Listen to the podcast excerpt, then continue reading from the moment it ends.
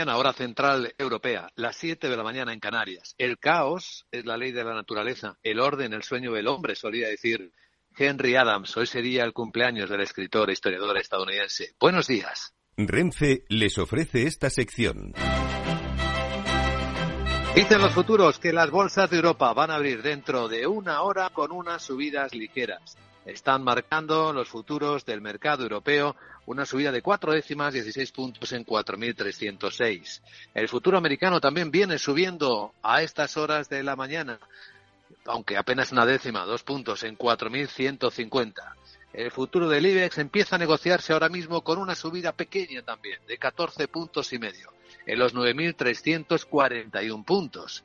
Después de una sesión en la que hemos visto en el lado asiático cotizar noticias eh, macroeconómicas como la balanza comercial y ese espectacular resultado negativo del Japón, hoy veremos precisamente la española en tan solo unas horas y podremos también hacer comparación de cómo marcha la economía. En el despertar de este día, en el que, en clave de innovación, vamos a saludar enseguida a nuestro invitado capital, que es quien preside la Asociación de Parques Científicos y Tecnológicos de España y está desarrollando un auténtico milagro de atracción de talento en Málaga, don Felipe Romera.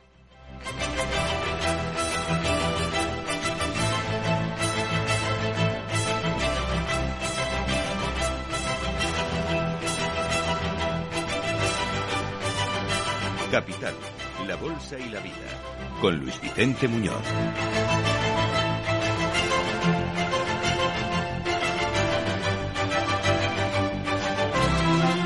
Y tras la entrevista capital entraremos en la gran tertulia de la economía. Hoy nos va a acompañar Ramón Tamames, catedrático de Estructura Económica, Celia Ferrero y Francisco Navarro. Con ellos recorreremos ese tiempo clave hasta la apertura de los mercados europeos, recogiendo la información de lo que se va moviendo en todo el mundo. No solo las bolsas, sino también los bonos, las materias primas. Estamos viendo a la onza de oro bastante estable en los 1.846 dólares y al petróleo recuperar un poco su precio. En las pantallas de XTV, el barril West Texas americano en 79 dólares 20 centavos y el barril Brent del Mar del Norte en 85,91.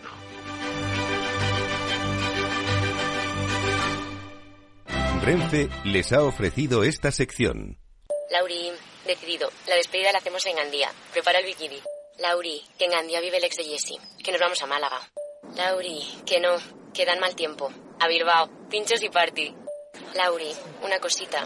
Que al final es despedida conjunta. Te hago administradora del grupo que no puedo más. En Renfe tenemos más de 1500 destinos para que siempre puedas llegar a donde quieras llegar. Nadie te da más. No todos los trenes son como Renfe. Renfe, tu tren.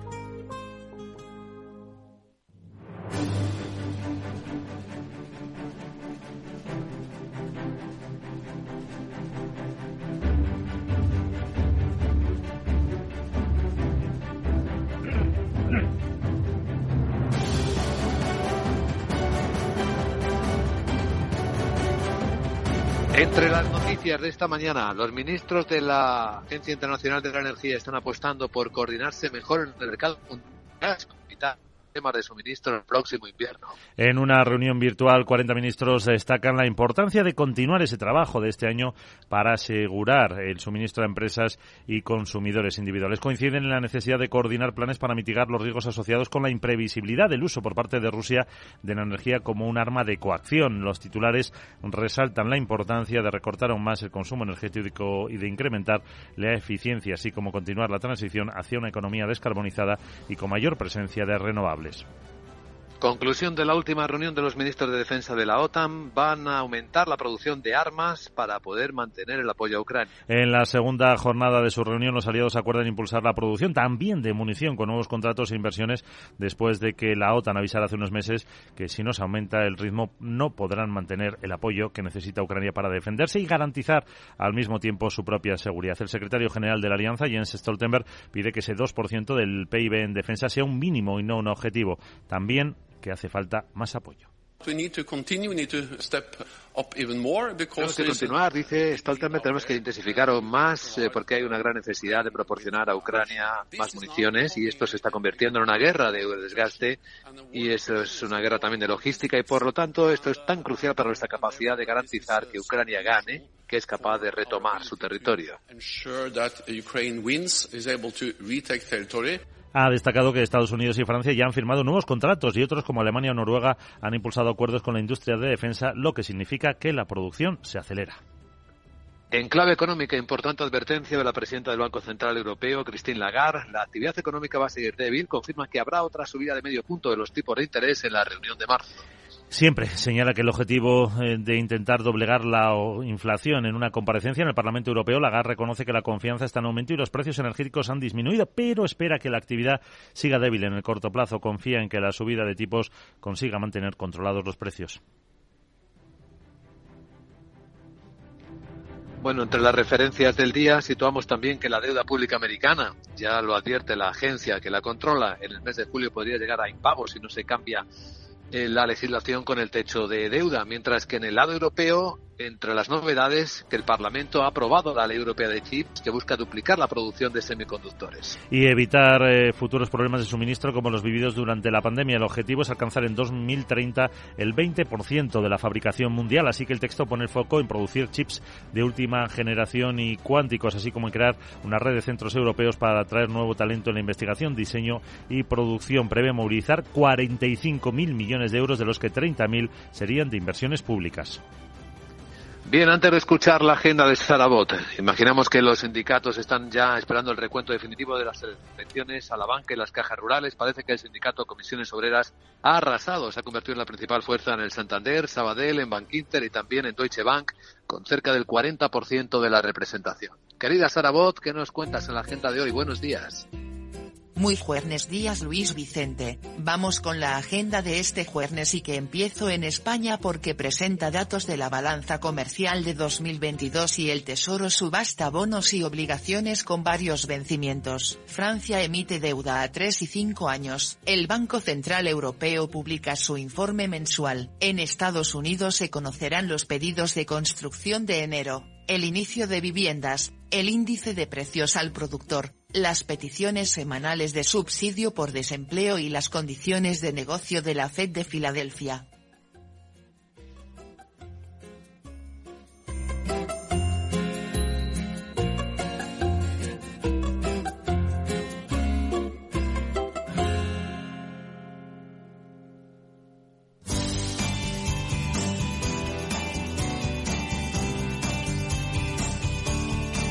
A las 8 y 8 conocemos cómo se circula por las carreteras del todo el país. Para ello nos vamos hasta la Dirección General de Tráfico. Patricia Arriaga, muy buenos días. ¿Qué tal? Muy buenos días, Miguel. Pues a esta hora pendientes de dos accidentes que están complicando el tráfico. En Barcelona, en la AP7, a la altura de Castelbisbal, en sentido Barcelona. También en Madrid, en la M50 en Alcorcón, más de 5 kilómetros de retención en sentido A5. Al margen de los accidentes, lo más complicado en Madrid, la M40 en Pozuelo, Valdemarín y Túneles del Pardo en sentido A1, pero también dificultad en prácticamente todas las entradas. Destacamos la A6 en el plantío Aravaca y Puerta de Hierro y M600 en Colmenar. En Barcelona, lo más complicado, la entrada en San Quirsa del Vallés, también intensa en Murcia, la A7 en el 9 a Condomina, en dirección a Almería y ya en Santa Cruz de Tenerife. Precaución, especialmente densa la TF5 en Acentejo y Tacoronte en dirección a San Cristóbal de la Laguna.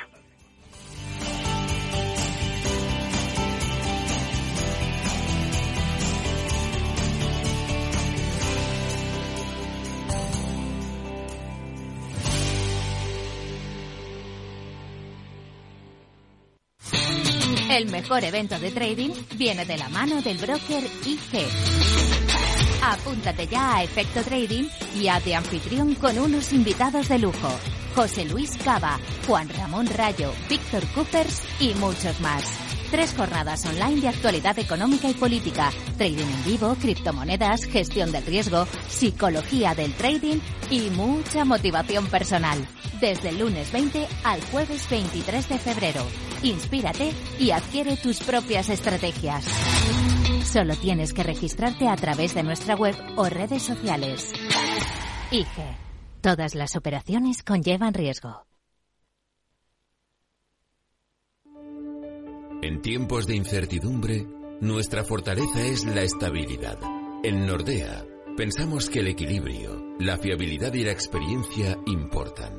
Nuestra estrategia Stable Return muestra un sólido comportamiento en el largo plazo para sus inversiones. Invierta en estabilidad. Invierta en tranquilidad. Descubra más en nordea.es.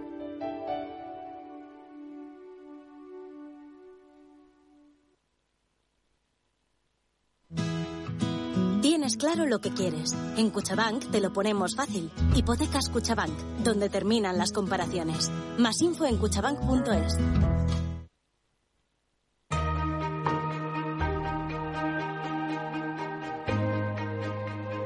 La entrevista capital.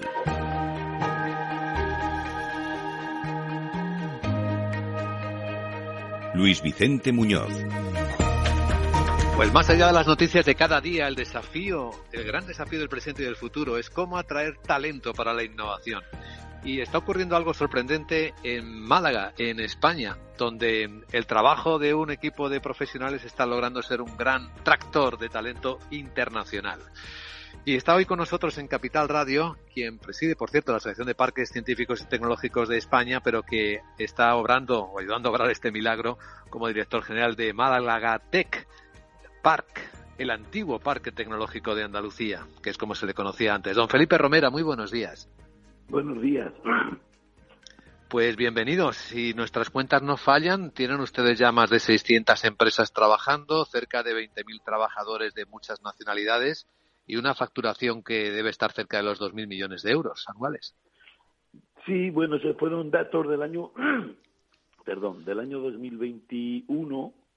Estamos cerrando los datos de 2022, en lo que vemos que están creciendo esas cifras. No los tenemos cerrados todavía, pero yo creo que sí. Eh, trabajadores habrá entre 23 y 24 mil, empresas alrededor de 650, bueno, en fin, va creciendo poco a poco bueno, usted lleva trabajando, no es una cosa de ahora, lleva trabajando mucho tiempo en el parque tecnológico, desde los años 90. ¿Cuál es el secreto de llegar a este punto en el que ya se convierte en una atracción internacional? Pues eh, lo primero es mucho trabajo. Es decir, aquí no ocurre nada si no se trabaja mucho. Eh, lo segundo es eh, una cooperación institucional. Las instituciones, las distintas instituciones son fundamentales a la hora de crear un clima de tranquilidad, de apoyo al empresario, de desarrollo. Eh, yo creo que es el elemento más fundamental. Y luego al final, pues tener suerte, porque al final, como todo en la vida, hay que tener un poquito de suerte. Lo que pasa que, claro, yo creo que para tener suerte hay que tener un, un proyecto, hay que trabajar mucho para desarrollarlo y después que las circunstancias, pues en algún momento sean favorables, como no son ahora. Hmm. Se puede atraer talento, pero también el desafío es atenderlo desde dentro, desde el lugar en el que ese ecosistema empieza a aprender. Y ahora todo el mundo se queja de que no hay talento suficiente para la innovación. ¿Qué están haciendo ustedes con la UMA, con la Universidad de Málaga, para que esa carencia se resuelva? Pues estamos haciendo muchas cosas, muchas. En primer lugar, eh, la UMA es nuestro socio de preferente, por decirlo así. Es decir, el talento es la clave de todo la formación del talento está en la universidad, pero no solo en la universidad. Con la UMA estamos cambiando, eh, estamos eh, creando eh, píldoras formativas rápidas que permiten adaptar a una persona al mercado, a las nuevas, a las tecnologías demandadas en ese momento de una forma muy rápida, pero aún así no es, no es suficiente, no es suficiente con los perfiles, digamos, tecnológicos y ingenieriles sino que además necesitamos más, más gente que puedan trabajar en esto. La formación profesional hemos visto que se ha convertido en un elemento clave, formación profesional pública y privada, eh, las escuelas de negocio de alguna forma también, es decir, todos aquellos agentes que desarrollan o que proveen la educación son en estos momentos fundamentales para eh, tener eh, gente preparada para las tecnologías, fundamentalmente tecnologías digitales, que son en estos momentos el vector más relevante del propio parque tecnológico. Quizás de faltarle algo al ecosistema de Málaga sería la inversión, ¿no? El capital. Bueno, eh, tradicionalmente el parque se ha desarrollado las empresas del parque fundamentalmente se han desarrollado sin, sin capital. Es muy curioso este hecho. Se han desarrollado con fondos propios y, nos han dado buenos resultados. Muchas de estas startups que se desarrollaron en los años 90 o, eh, la primera década del 2000, eh, estas empresas fueron compradas por grandes multinacionales, porque realmente al no poder crecer por ellas mismas, eran un, tema muy apetecible para las grandes multinacionales, pero ha tenido el efecto positivo de que estas han instalado en el parque y nos han dado, eh, digamos, en la, en la década siguiente una gran visibilidad, que es lo que ha hecho también que el parque pudiera crecer. En este momento nos pasa parecido. Eh, las startups que se desarrollan en, no solo en el parque, Málaga en estos momentos es un hervidero de creación de startups con muchos agentes públicos y privados. Y yo creo que de verdad a estas empresas también el desarrollo de los inversores, que por ejemplo en Madrid o Barcelona ya se han desarrollado últimamente, un gran éxito, eh, aquí no los tenemos. Y esto es una falta que tenemos que desarrollar mucho mejor, pues para poder, eh, poder hacer que nuestras startups de valor, que tenemos muchas o algunas, pues puedan crecer. ¿Alguna idea a trabajar al respecto, Felipe? Bueno, eh, tenemos muchas ideas, es decir, en estos momentos eh, creo que un elemento fundamental es coordinar a los distintos agentes que promueven que promueven las startups en Málaga, que pues yo creo que habrá una decena o más entre públicos y privados, y seleccionar las empresas más valiosas y darles visibilidad eh, en los mercados de inversión. Yo pienso que eso es relativamente fácil. Me he propuesto hacerlo en el sentido de que tenemos que dar un salto en la financiación de las startups mucho más importante que el que tenemos el que tenemos en estos momentos pero lo primero es, saber cuántas startups de valor al menos en, en, en, el criterio de los promotores de estas incubadoras o aceleradoras e intentar ofrecer al mercado un ramillete de, de startups de valor para que vengan a invertir. Yo creo que esto es relativamente fácil y yo creo que durante este año lo haremos. Eh, muchos observadores quieren buscar seguramente el titular fácil al decir que Málaga están haciendo el Silicon Valley europeo, pero sé que a usted no le gusta esa comparación. Por eso le pregunto, ¿en qué espejo se mira Málaga a la hora de seguir construyendo este ecosistema innovador?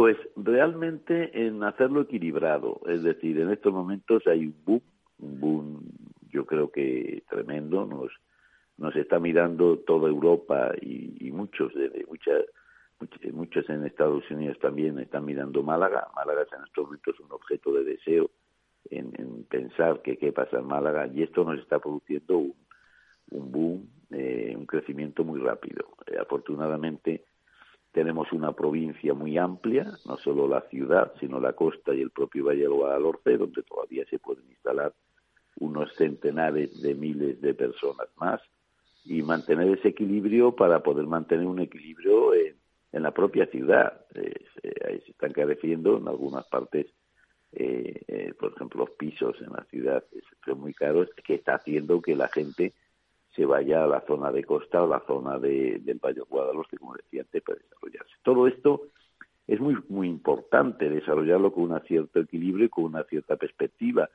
y luego, por otro lado, eh, al, al, crecer lo que llamamos nosotros el área, el área metropolitana de Málaga o una Málaga global que, que aglutine toda la provincia, también es necesario iniciar con, con una prioridad el transporte público, el transporte público para poder vertebrar pues esta gran Málaga que, que no solo tiene 600.000 habitantes como puede tener la ciudad, sino cerca de dos millones que puede representar toda la conurbación de la provincia.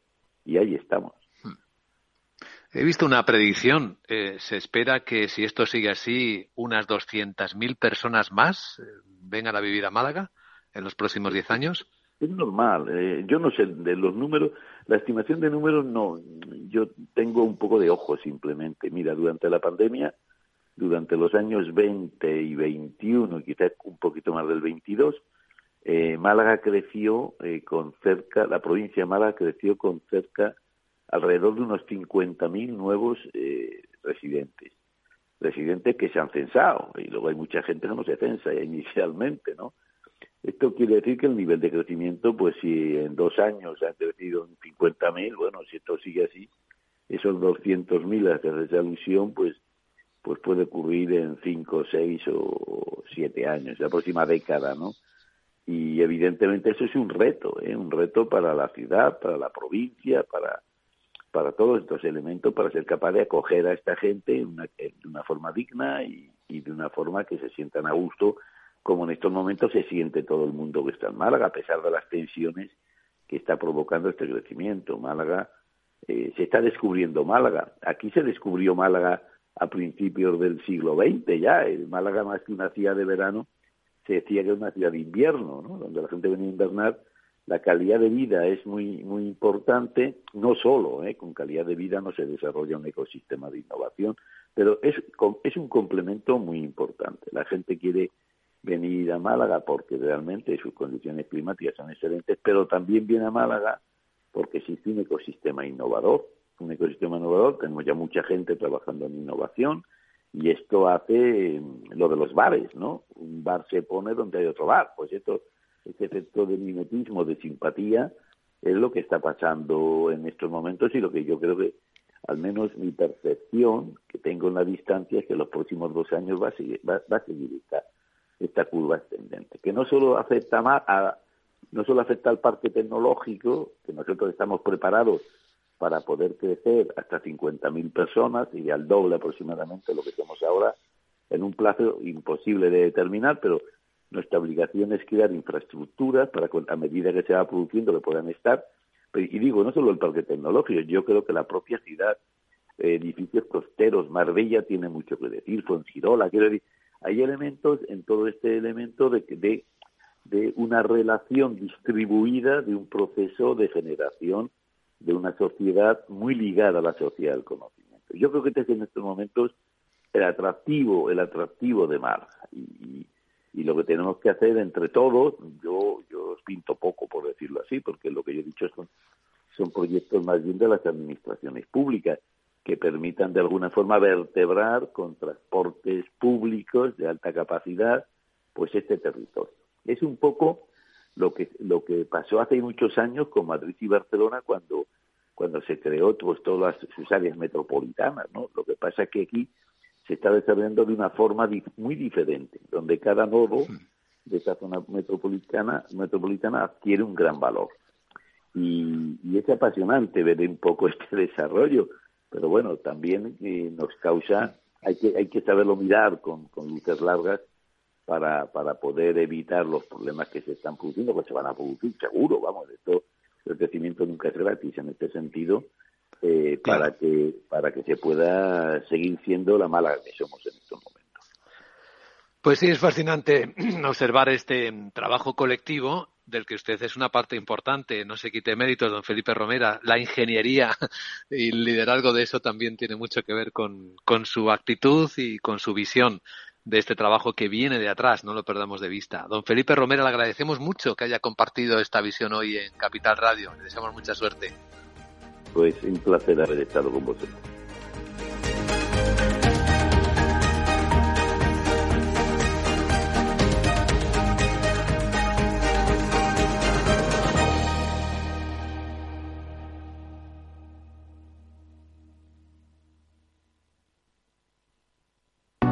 ¿Busca una plataforma de trading potente? Con CMC Markets tendrá herramientas de trading de nivel institucional en sus manos, con más de 115 indicadores técnicos, osciladores, agenda macro, análisis fundamental de Morningstar. Descubra todo lo que necesita nuestra plataforma de manera gratuita. Opere con el mejor. Pruébelo sin compromiso con una cuenta demo. Entre en cmcmarkets.es o llame al 911 140 700. CMC Markets. Más de 30 años su broker online de confianza.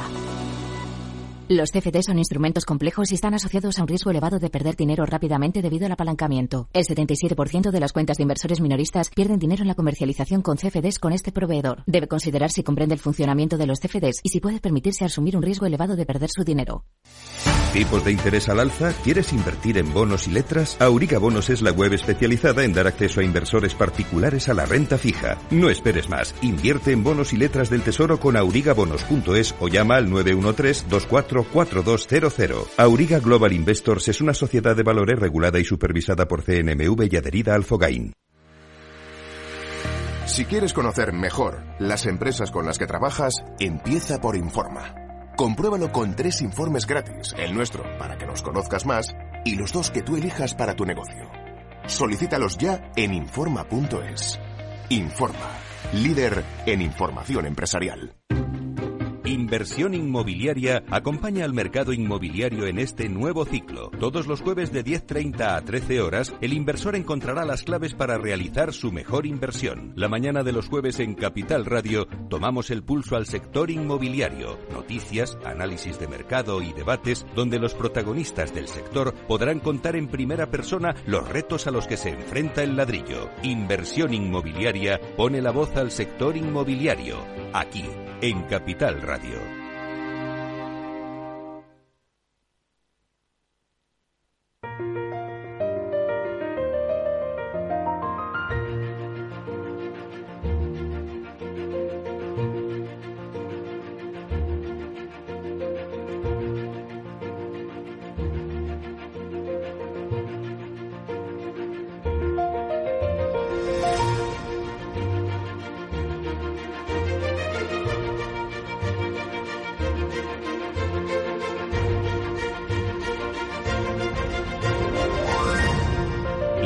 Tertulia de la economía, solo en Capital Radio.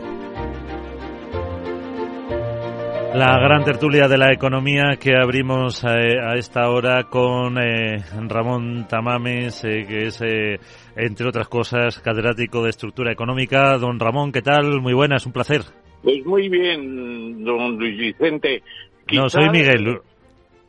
Ah, eres Miguel, perdona. Sí, hoy me ha tocado a mí. Tenemos a Luis Vicente en Málaga. Pues si me permites que diga una cosa para empezar. Dime. Mira, yo estoy curado de espantos, como la mayoría de los españoles, pero no salgo de mi asombro. La señora Yolanda Díaz ahora dice que la indemnización por despido es demasiado barata, le parece barato 33 días por año, que es como 10 veces, qué sé yo, 20 veces lo que pagan en Estados Unidos, 28 días de paro últimamente.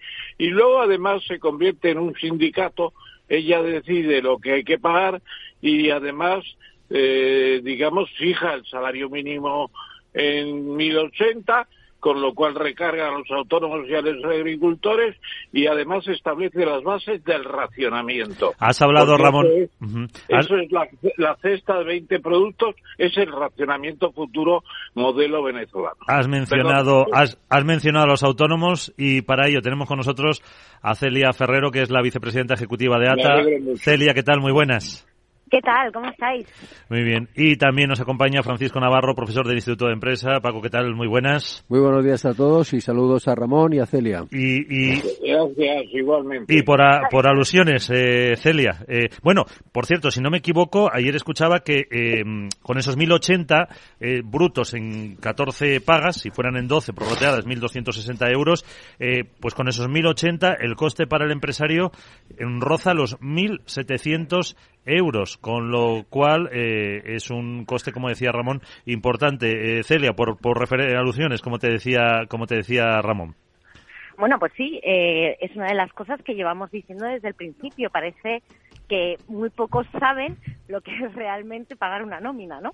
Y yo creo en el momento de decidir, y yo creo que esto mm, perjudica muchísimo a todos aquellos que entran. Fijaros que, por ejemplo, en los convenios de peluquería, eh, que no se renueva hasta dentro de un año. Las, las tres tablas de profesionales más bajas se unifican con los 1.080 euros y, por tanto, un oficial de primera puede tener el mismo salario que alguien que entra en peluquería. ¿A quién se va a contratar? Al oficial de primera, no al que entra, con lo cual va a ser una barrera de entrada para muchos, aparte del coste que es enorme, quiero decir.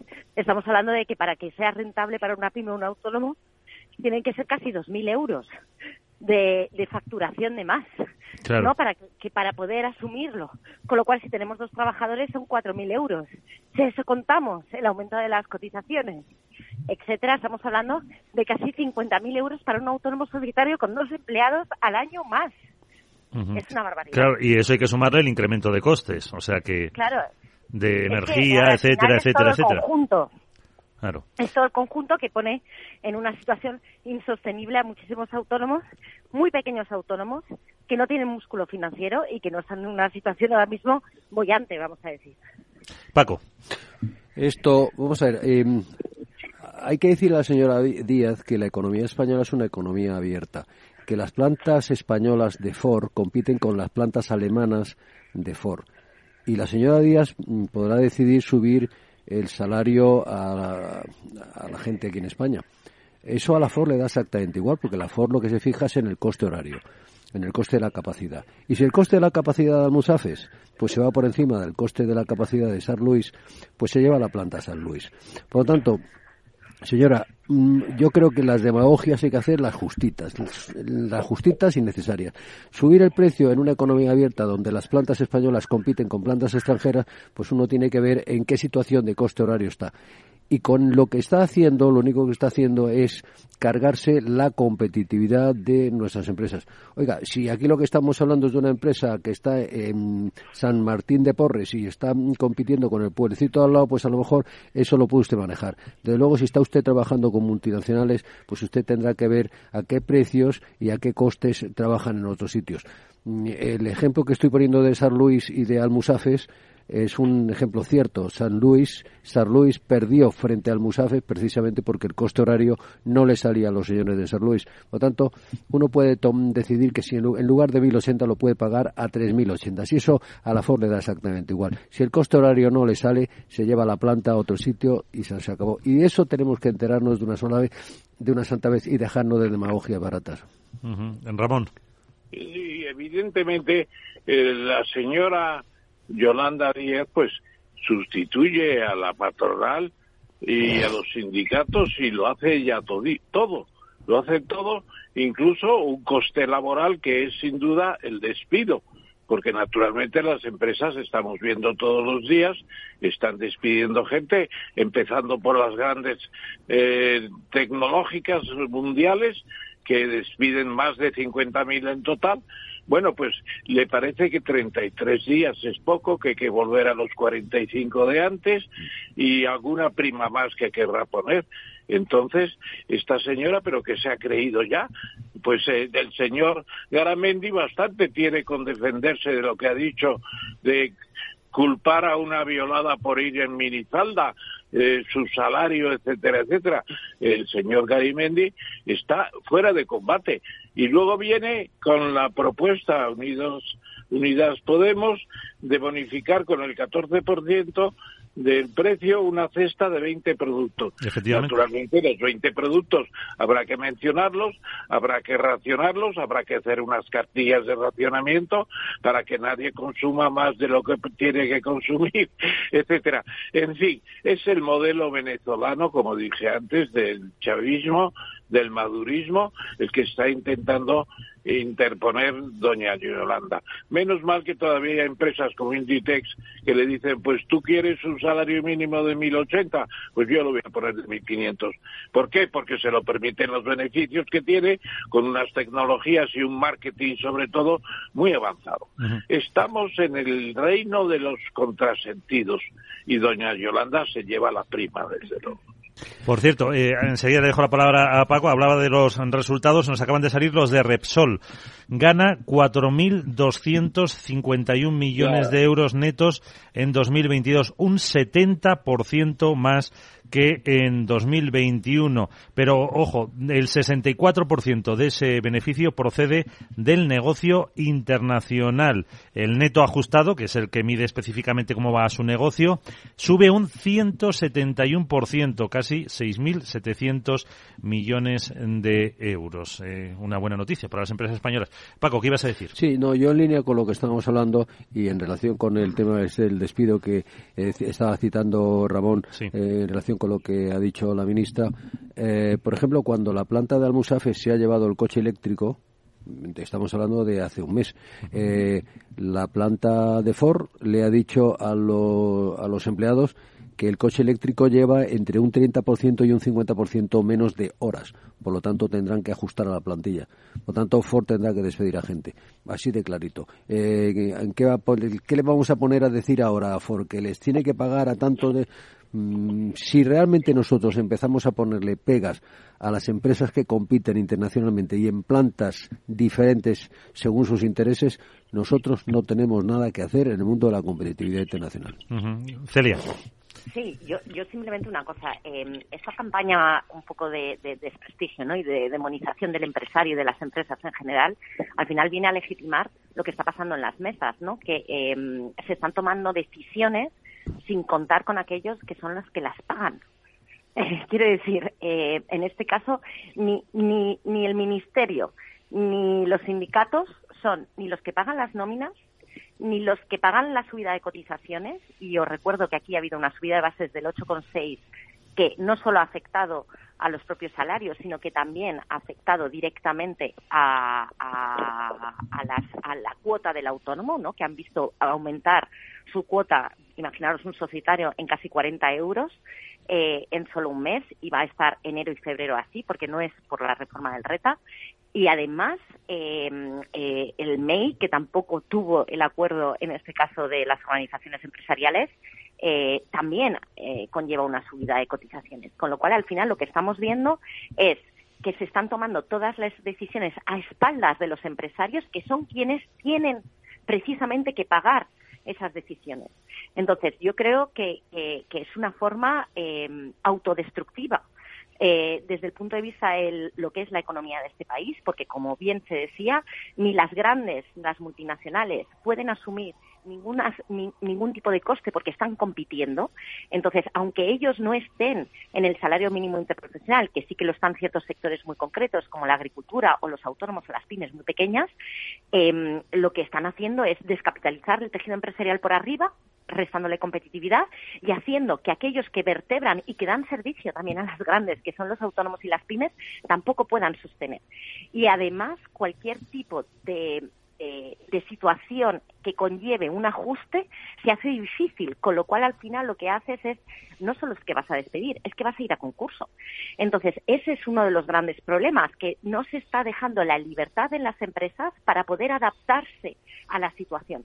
Fijaros que durante el COVID se tomaron muchas medidas que han sido muy positivas y, sin embargo, ahora, me imagino que también desde el punto de vista que estamos ya en campaña, lo que se están tomando son todo medidas que lo que hacen es hacer más difícil, más difícil el, el rol de las empresas, el que puedan trabajar, el que generen riqueza y sobre todo el que generen empleo.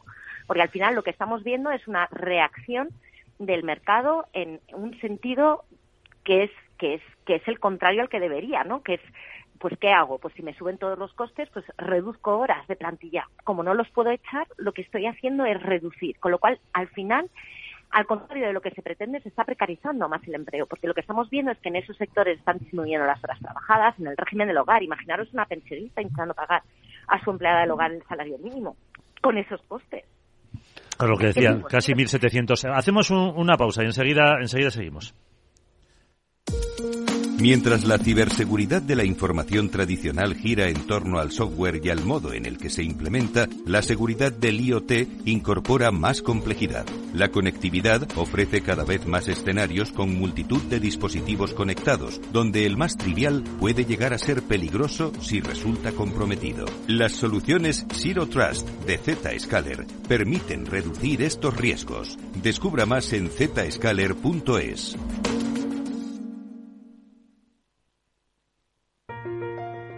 Estás escuchando la gran tertulia de la economía. Enseguida abren las bolsas y parece que va a haber con eh, subidas en torno al 0,4-0,5%. Pero Guille, cuéntanos. Mientras ¿Te interesa la bolsa? Pues entonces tienes que saber esto. XTB te regala una acción por abrir una cuenta. Has oído bien, te la regala. Además, no te puedes perder la mejor tarifa para comprar y vender acciones 7F de todo el mundo sin comisiones. ¿Qué significa sin comisiones? Pues que mientras tu inversión mensual no exceda los 100.000 euros, invertir en acciones 7F en XTB no conlleva comisión alguna. Entra ahora en xtb.com y comprueba lo que te cuento. Un broker, muchas posibilidades. xtb.com. A partir de 100.000 euros al mes, la comisión es del 0,2%, mínimo 10 euros. Invertir implica riesgos.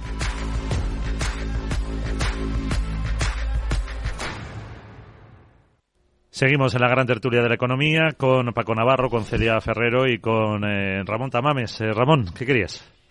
Comentas. Pues no, yo, yo creo que las consideraciones, consideraciones que estamos haciendo son pertinentes, porque claro, resulta que el Ministerio de Trabajo se ha convertido en el dictador, la dictadura de no del proletariado, ni tampoco de la burguesía, es la dictadura de la burocracia, de la burocracia ineficiente, porque luego uno se va a ver cómo está la, la seguridad social y bueno, hasta los sindicatos dicen que no pueden seguir con el señor Escriba, que no tiene organizada ni digitalizada el tema de las pensiones, el tema de los de los, va a haber va a haber huelga de funcionarios precisamente porque eh, además fue un poco lío siempre lo han dicho cuando se separó seguridad social de, de trabajo hasta el tema de los inspectores porque hay inspectores de seguridad social que no tienen datos de, de trabajo. Es tremendo no funciona nada en seguridad social salvo las ideas luminosas del señor Escriba, que ahora lo tiene enterrado no sé dónde,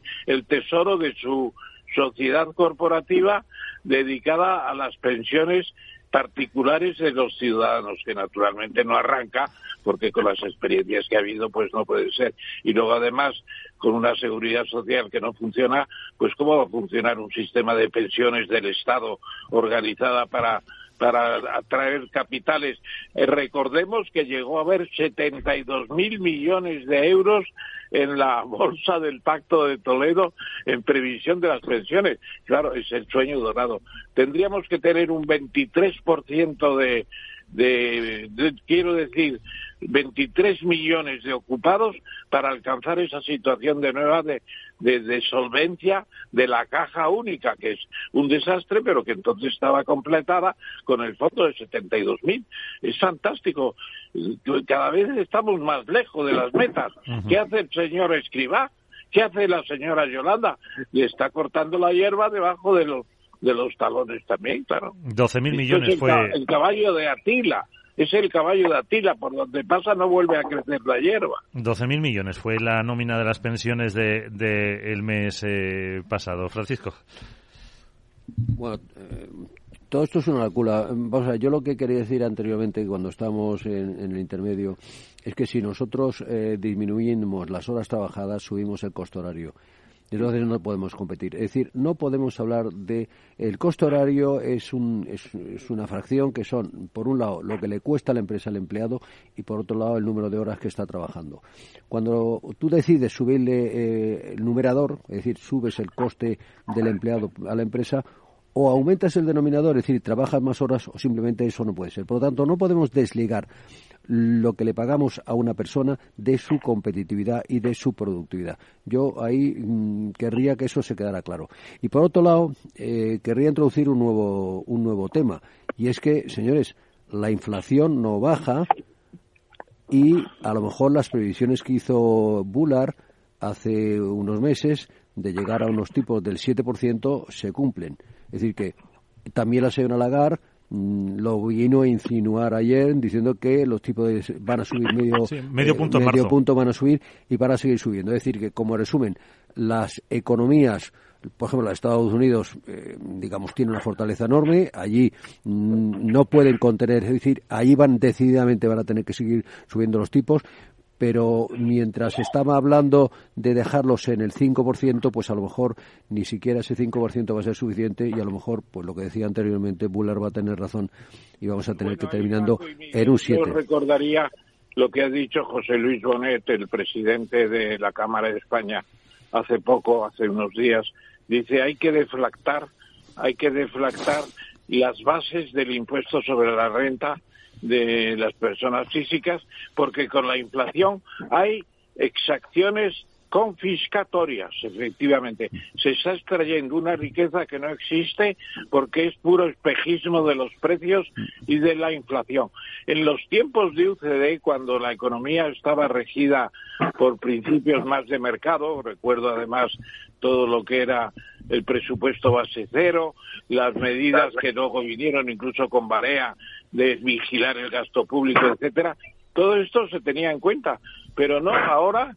Ahora se, se aplican los tipos con la inflación, el Estado está ingresando más que nunca y se está forrando, sí que se está forrando con la inflación el Estado.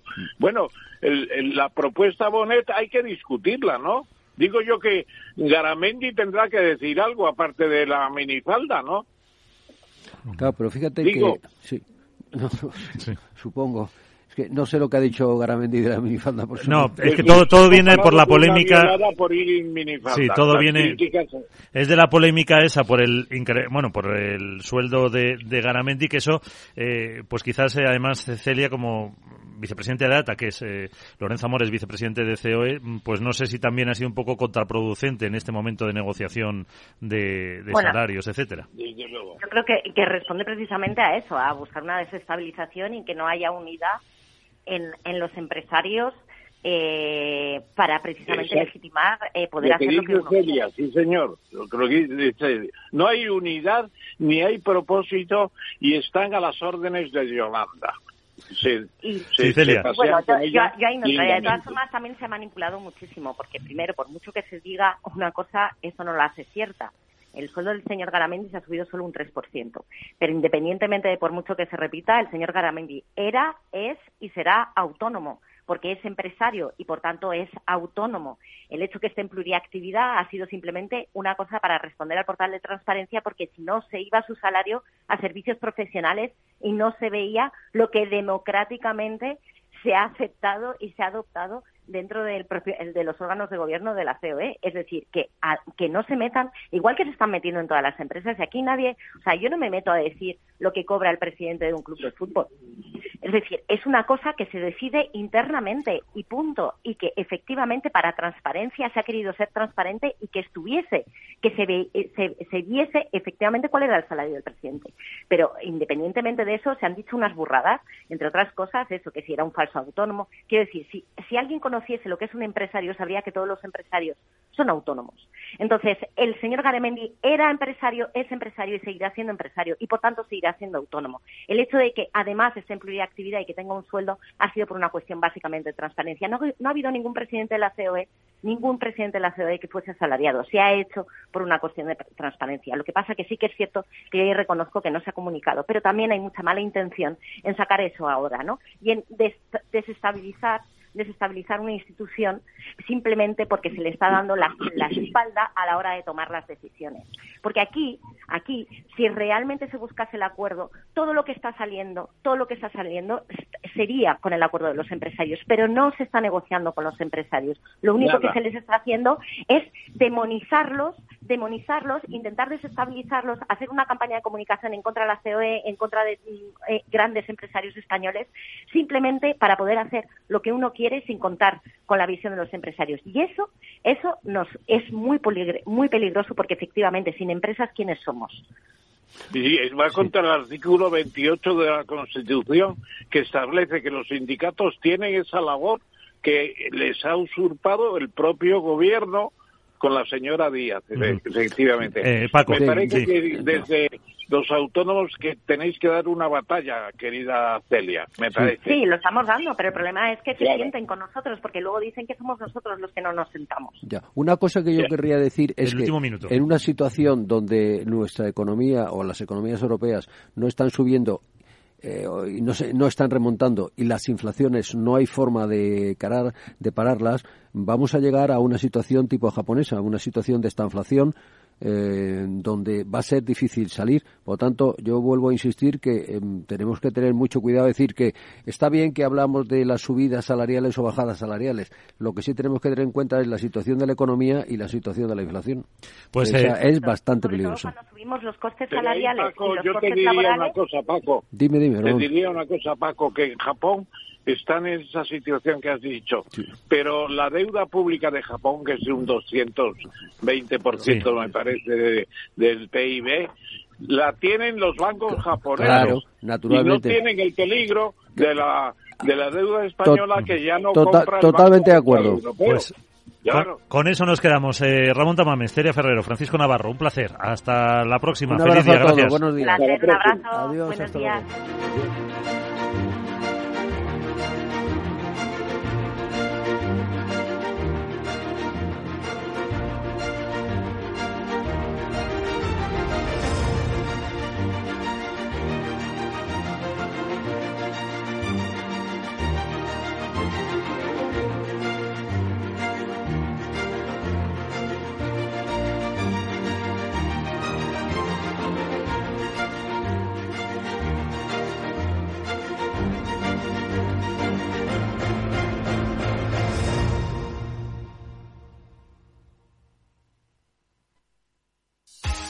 DEPAM, 150 años de consistencia en gestión de fondos de inversión y mandatos. Optimiza tu cartera con nuestras especialidades en renta fija, renta variable e inmobiliario cotizado. Consulta depamfans.com y a tu asesor financiero. DEPAM, confianza y conocimiento. Mario, que eso de que no te da tiempo a pillar el tren. No te preocupes, que lo he mirado y hay un tren cada hora. Así que nada, salsero, duchita fría, cafetito para la resaca y ya te estás viniendo que está tu ahijado y toda su clase esperándote. Niños, saluda al Tito. ¡Tito! En Renfe tenemos la mayor frecuencia de trenes de este país. Nadie te da más. No todos los trenes son como Renfe. Renfe, tu tren.